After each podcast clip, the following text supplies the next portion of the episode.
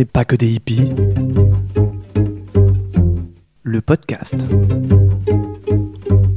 Problème avec les femmes, c'est que dès que vous sortez de la Je cuisine, dis chut.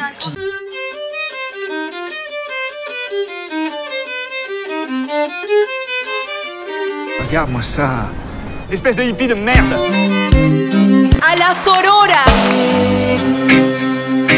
Never ever accept because you are a woman as a reason for doing or not doing anything. Bonjour à toutes et à tous et bienvenue dans le podcast dont n'est pas que des hippies. Je suis Julie Lano, naturopathe, thérapeute en psychogestionnel et cuisinière holistique. Et ce podcast est là pour vous parler d'alimentation, de bien-être, de psychologie. Il a pour vocation d'ouvrir les horizons, de vous donner de nouvelles pistes de réflexion et de vous apporter des connaissances sur votre fonctionnement.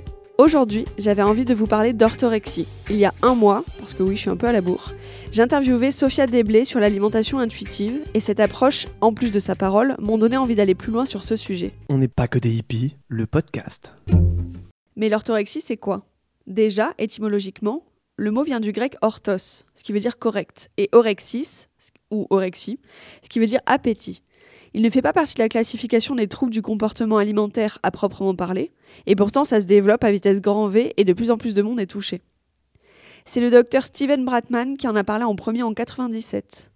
L'orthorexie, ça se traduit par une obsession à manger sain, une anxiété à l'idée de manger des aliments qui sont considérés comme sales ou pas sains, cette obsession, elle amène les personnes qui en souffrent à passer plusieurs heures par jour, à penser à ce qu'elles vont manger, à planifier leur repas en fonction des apports nutritionnels, quitte à laisser passer leur goût à la trappe. Ça les pousse aussi à décliner des invitations à manger à l'extérieur, parce qu'il n'y a pas de prix sur la qualité des aliments qui vont être ingérés, ou alors à amener leur gamelle dans un repas par exemple. L'orthorexie, elle se déclenche pour plusieurs raisons.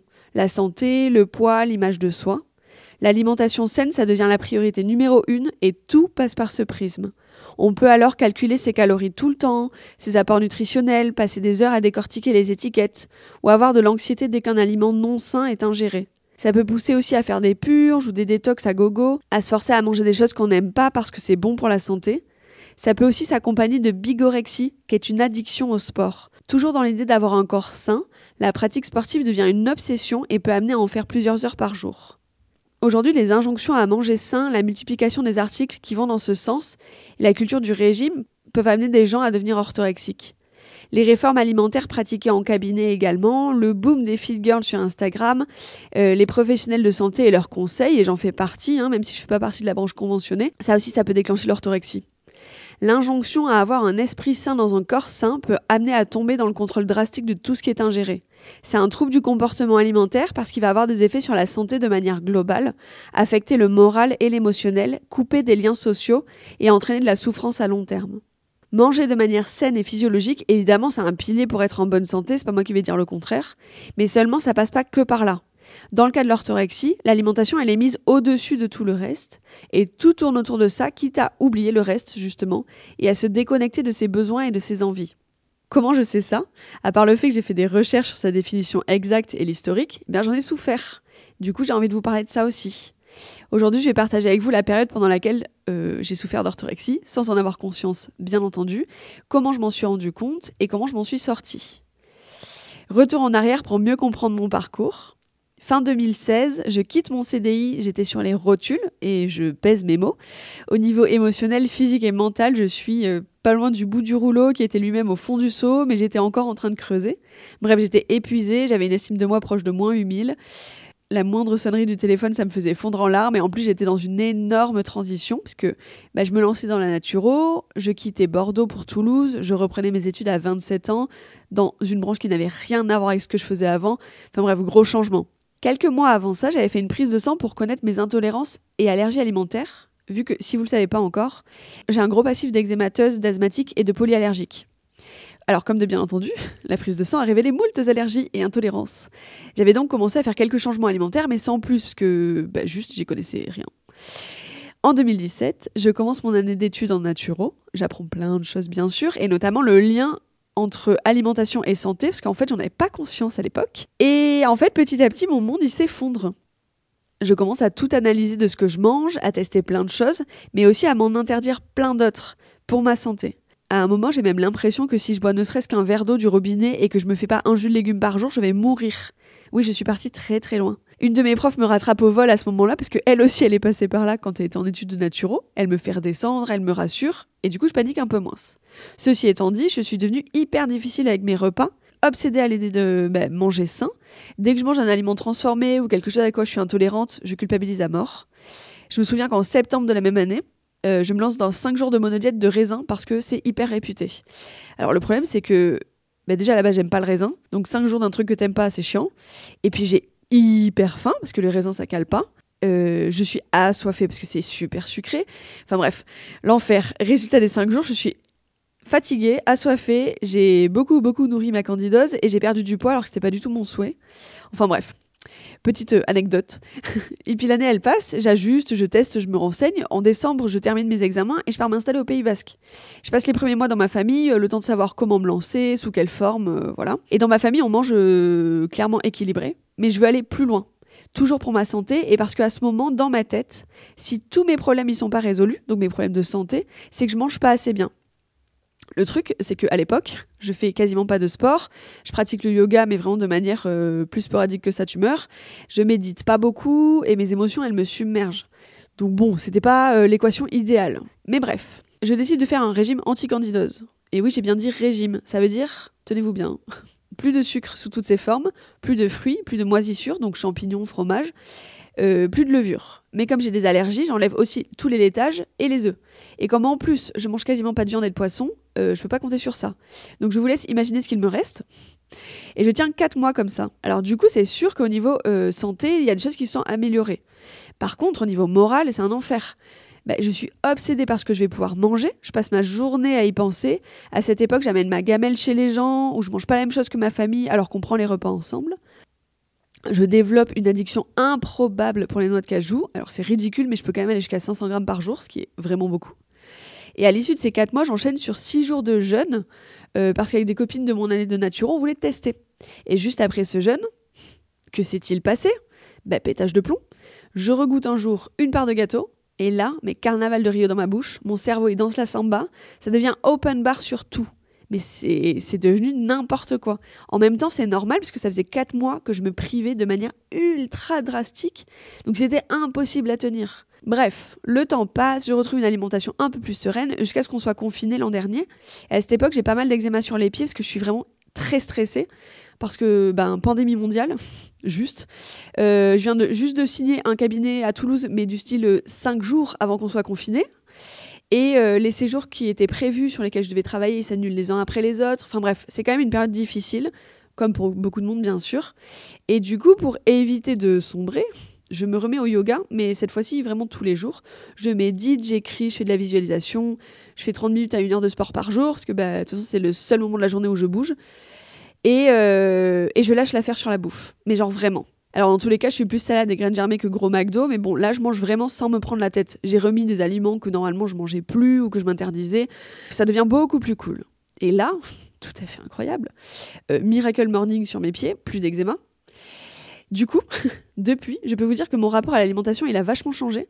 Et mon approche professionnelle aussi, parce que du coup, je le savais, mais bon, des fois, il faut l'expérimenter pour vraiment l'ancrer. Et donc, non, l'alimentation, elle peut pas tout résoudre. Et oui, la nourriture sociale, elle est aussi hyper importante. Et effectivement, avec des problèmes de santé, bah, il y a une attention particulière qui reste nécessaire. Mais ce que j'avais oublié dans mon équation, euh, c'est que le reste, sport, méditation, journaling, thérapie, bah, ça doit rester au même plan que ce que je mange. Euh, la bouffe, elle n'est pas plus importante que bien respirer. Mais voilà, en études de naturo, ce qu'on ingère, ça a vraiment une place primordiale, bah, à juste titre. hein. Euh, et comme l'alimentation, c'est vraiment un sujet qui me passionne, j'ai lu des bouquins comme L'alimentation ou la troisième médecine du docteur Seignalé, je suis une adepte des enseignements du docteur Kousmine, je m'intéresse beaucoup aux crus, enfin bref, je me suis engouffrée dans ce qui était le plus accessible, simple et logique pour moi, à savoir manger. Mais du coup, cette, période, elle m'a vraiment permis de me prouver par A plus B que non, ce que je mange, ça fait pas tout. Et le fait de me lâcher la grappe sur ce sujet, ça m'a enlevé une telle part de stress et de culpabilité. J'ai tellement ouvert la porte à d'autres choses. Et j'ai été plus à l'écoute de mes besoins et de mes envies que du coup, le job, il s'est fait tout seul. Pourquoi je vous raconte tout ça? Mais parce qu'en fait, tomber dans l'orthorexie, c'est hyper rapide. On le fait pour notre santé, pour notre image, pour perdre du poids. Du coup, pour nous, c'est vraiment un but qui est positif. Ou on le fait aussi pour correspondre à quelque chose ou à quelqu'un. On est entouré de messages sur les modes de vie sains, mais en fait on perd de vue que devenir obsédé par ce qu'on ingère, c'est un vrai problème. Parce que peu importe les raisons pour lesquelles on y arrive, ça reste un trouble. Notre vie, elle peut pas tourner autour des étiquettes, de la provenance ou du nombre de calories. Parce qu'en faisant ça, euh, en fait, c'est juste une manière différente de vouloir garder le contrôle sur un aspect de notre vie, parce qu'un autre ou plusieurs autres, ou même tout le reste, ça nous échappe. Mais en restant dans ce contrôle-là, on reste dans le schéma euh, punition, récompense, motivation, autoflagellation et dépréciation de soi. Comme notre cerveau ou notre corps, à un moment donné, il va nous dire stop, si on ne se rend pas compte de ce dans quoi on est tombé, on ne peut pas sortir de cette image négative qu'on a de nous-mêmes. Et ce mécanisme, il va nourrir le manque de confiance et d'estime de nous, et il va nourrir nos blessures. Et moi, bah, malgré toutes les connaissances que j'avais sur l'équilibre de la santé, euh, sur l'importance du mouvement, de la gestion des émotions, du stress, du pouvoir de la méditation et des rituels, mais je suis tombée dedans. Alors en même temps, j'étais hyper renseignée sur le burn-out et j'en ai quand même fait un, donc euh, voilà.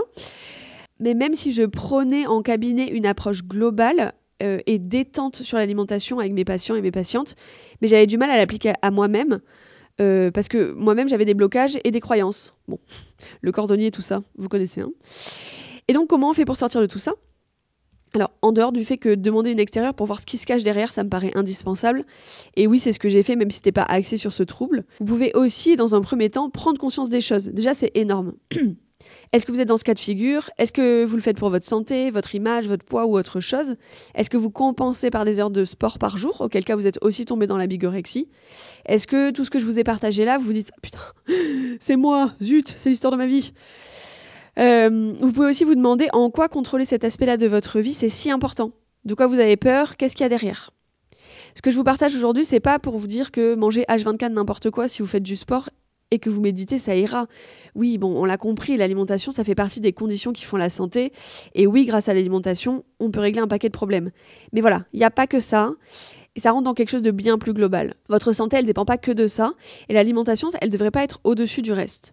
Et je parle pas de poids dans ce que je dis, parce que le poids, c'est pas un indicateur absolu de santé du tout. En vous partageant ça, je vais aussi vous dire que quand vous lâchez le contrôle, enfin ce contrôle-là, qui peut vous amener à ne même plus savoir quoi manger à la longue et à vouloir carrément arrêter de vous nourrir, vous lâchez cette pression constante que vous vous mettez, vous devenez plus à l'écoute de vos besoins et de vos sensations, et vous apprenez à vous faire confiance. Vous ouvrez la porte à d'autres choses, vous vous sentez plus comme l'éternel extraterrestre dès que vous êtes en société. Et croyez-moi, c'est vraiment un sentiment très très désagréable. Si c'est votre cas, vous savez exactement de quoi je parle. Et votre plaisir, il va, votre plaisir, il va passer par d'autres choses et votre équilibre aussi. Voilà, j'espère avoir pu dans ce court épisode vous faire comprendre que si manger de manière physiologique, c'est-à-dire qui vous correspond à vous, c'est une des conditions qui font la santé, ça ne repose pas que là-dessus. Faites confiance à vos besoins, faites confiance à vos envies du moment. Ne vous privez pas d'un moment partagé en famille ou entre amis parce que vous savez pas si sur la carte du resto ça va correspondre avec votre manière de manger. N'en faites pas une obsession, baissez votre curseur d'exigence. Vous n'êtes pas nul parce que vous venez de défoncer un paquet de M&M's parce que vous étiez triste. Vous n'êtes pas incapable de prendre soin de vous parce que vous avez fait un apéro saucisson bière. Prendre soin de vous, ça passe aussi par le lâcher prise et ça consiste à faire taire la petite voix qui vous juge sans cesse. Personnellement, prendre soin de moi aujourd'hui, c'est me délecter de faire un apéro entre copains et de me créer des souvenirs sans juger ce que j'ingère. Et c'est aussi me délecter de mon miam aux fruits du matin. Enfin bref, c'est prendre du plaisir dans tout. Merci d'avoir écouté cet épisode. J'espère que ce que je partage en toute vulnérabilité, et c'était pas forcément très simple, bon, ça vous aura parlé et ouvert de nouvelles pistes de réflexion. J'ai beau être dans le métier, il me paraissait important de partager avec vous ce pan de mon histoire pour illustrer mes propos et surtout vous dire qu'on peut en sortir et que vous faites les choses aussi bien que ce que vous pouvez aujourd'hui. Je partage avec vous dans le descriptif de l'épisode quelques questions développées par le docteur Steven Bratman, dont je parle au début de l'épisode, pour vous aider à déterminer si oui ou non vous souffrez d'orthorexie. Ça permet en fait de poser les choses et de faire un état des lieux sans faux semblant. Je vous invite aussi à lire le livre de l'alimentation intuitive qui vient d'être traduit en français et dont on a parlé avec Sophia dans l'épisode précédent. Et si vous sentez que vous avez besoin d'aide, n'hésitez pas à faire appel à un professionnel, ou une professionnelle bien sûr. Vous pouvez m'écrire sur ce sujet en m'envoyant un mail à paquedehippies.com ou encore en réagissant sur Instagram. Si vous partagez l'épisode, n'oubliez pas de me taguer avec le arrobas. Et si vous avez apprécié l'épisode du jour, vous pouvez m'aider à le faire connaître en l'envoyant à qui de droit, en me laissant 5 étoiles sur Apple Podcast et un avis si vous en avez envie. On se donne rendez-vous très bientôt. En attendant, prenez soin de vous, foutez-vous la paix et à bientôt dans vos oreilles. Empieza el matriarcado.